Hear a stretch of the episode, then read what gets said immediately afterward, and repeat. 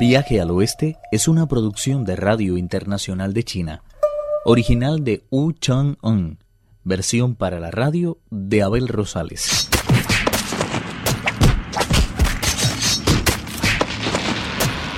El rey mono y el rey toro se mueven con total seguridad en el combate. Aquella era una prueba de fuerza entre dos enemigos mortales. Las pocas veces que tocaban el suelo, levantaban nubes de rocas y arena que oscurecían la tierra y el cielo y hacían temblar de espanto a los espíritus y a los dioses. El rey mono dijo, ¿Cómo te has atrevido a arrebatarme el apanico? ¿No tuviste tú acaso la osadía de engañar a mi esposa? El que engaña a la mujer de otro debe morir. Ningún juez te declarará inocente. Pero las palabras no servían de nada. Tanto el inteligentísimo par del cielo como el irascible rey poderoso estaban decididos a acabar como fuera con su adversario.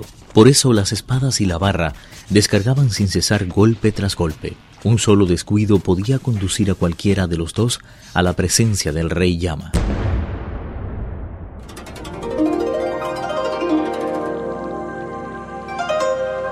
El monje Tan permanecía sentado junto al camino, acosado por la intranquilidad del calor y la sed. Su quietud era tal que se volvió por fin al espíritu de la montaña de fuego y le preguntó, ¿Es muy poderoso ese rey toro de que hablas? Posee una fuerza increíble y su magia no tiene nada que envidiar a la del gran sabio. Son de hecho dos rivales muy iguales. Ukon es muy ágil. Normalmente recorre 5.000 kilómetros en un abrir y cerrar de ojos. ¿Cómo es que lleva sin aparecer un día entero? Por fuerza tiene que estar luchando con ese rey toro. ¿Quién quiere ir a buscarle? Si está peleando, lo mejor es que le ayuden. Así podremos conseguir cuanto antes este dichoso apanico. Me muero de ansias por cruzar de una vez esa montaña y proseguir nuestro camino. El cerdo Pachie se adelantó. Creo que voy a ir yo. El problema es que no sé cómo llegar a la montaña de la provisión de truenos. El espíritu de la montaña dijo que serviría como guía, antes de elevarse hacia las nubes y de dirigirse en dirección este, acompañado por el espíritu de la montaña, Pachie se ajustó bien la camisa de seda negra y se puso el rastrillo a la espalda. Apenas habían empezado a volar cuando oyeron unos gritos terribles y el bramar de un viento extremadamente fuerte. El idiota agarró con fuerza el rastrillo y corrió a ayudar al rey mono, quien inmediatamente le dijo: Después de arrebatarle el apanico a la tía presa, este rey toro tuvo la desfachatez de hacerse pasar por ti, diciendo como has hecho ahora que venías a buscarme. Al verle me puse tan contento que hasta le entregué el apanico. Recobró entonces la forma que le es habitual y empezamos a luchar. Eso es lo que quería decir con eso de que siempre me estropeas todo lo que hago. Tal noticia enfadó terriblemente al cerdo, que dijo, ¿Cómo te atreves a hacerte pasar por mí y a engañar a mi hermano, poniendo en peligro el cariño que nos une? Al ver la fiereza con que le atacaba Pachie, comprendió que no podía seguir conservando su campo e intentó escapar. El espíritu de la montaña le salió entonces al encuentro, tratando de cortarle la retirada con un destacamento de fantasmas.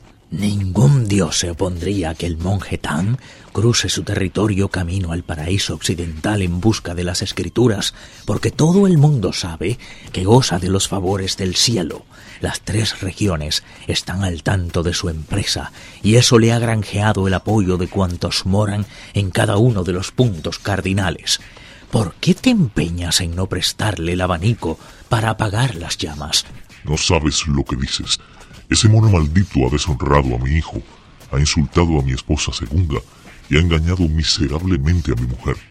Le odio con tal intensidad que no dudaría en arrancarle la piel y tirar su carne a los perros. No había acabado de decirlo cuando Pachie se le echó encima. Toro embustero, saca inmediatamente el abanico, si no quieres que ahora mismo acabe con tu vida. El rey toro no tuvo más remedio que volverse contra Pachie, blandiendo sus dos espadas, mientras el gran sabio se aprestaba a dar toda la ayuda posible a su compañero.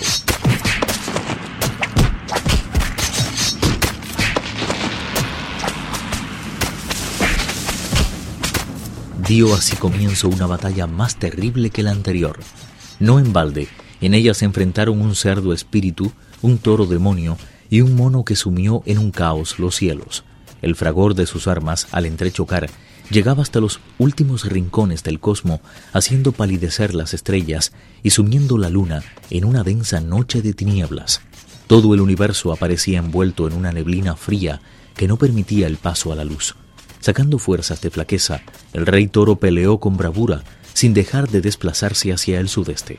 Toda la noche midió sus armas con sus adversarios, pero el resultado de la batalla permaneció tan incierto como al comienzo de la misma.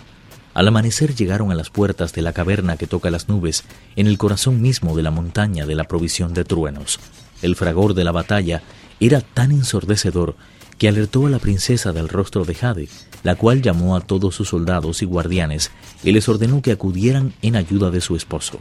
Su número superaba el centenar, y como un solo hombre abandonaron en tropel la caverna blandiendo sus espadas y lanzas.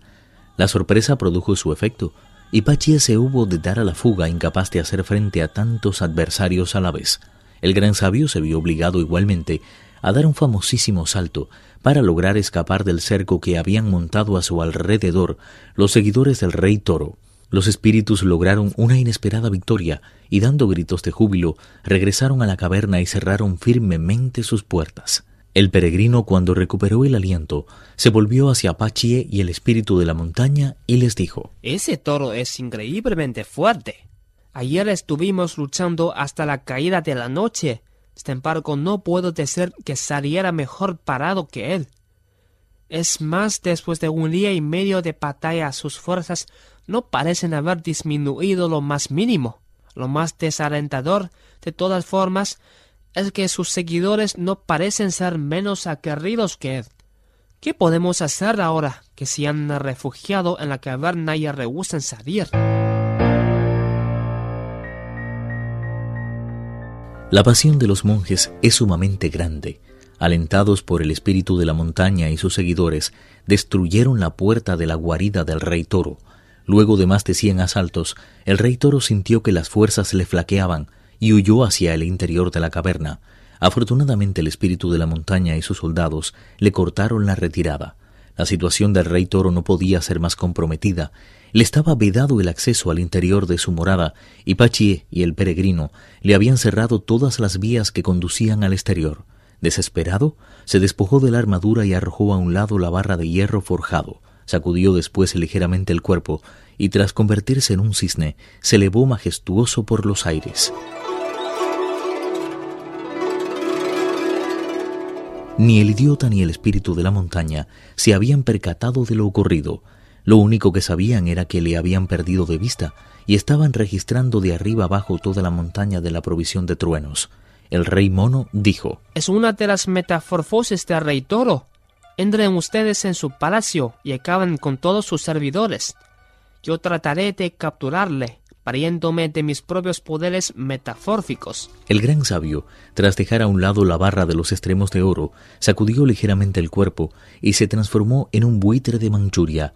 El rey toro comprendió que se trataba de una de las metamorfosis del peregrino y estirando cuanto pudo las alas, se convirtió en un águila de plumaje amarillento que se volvió contra el buitre. Pero el peregrino logró transformarse en un fénix negro, el mayor enemigo que pueda tener un águila, Sabedor de su inferioridad, el rey toro tomó la figura de una garza blanca y lanzando un graznido de triunfo se dirigió volando hacia el sur. Durante unos segundos, el peregrino se quedó suspendido en el aire y agitando levemente las plumas, adoptó la forma de un fénix rojizo que dejó oír el largo lamento de su canto. Como el fénix es el rey y señor de las aves, la garza blanca no se atrevió a tocarle.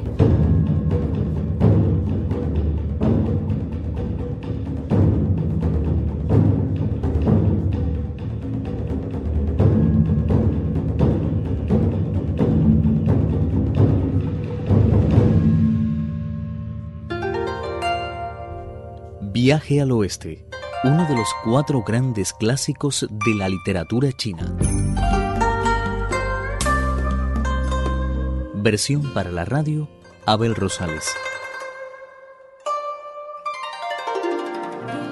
Actuaron en este capítulo Pedro Wang, Víctor Yu y Alejandro Li. Esta es una realización de Abel Rosales, quien les habla para Radio Internacional de China.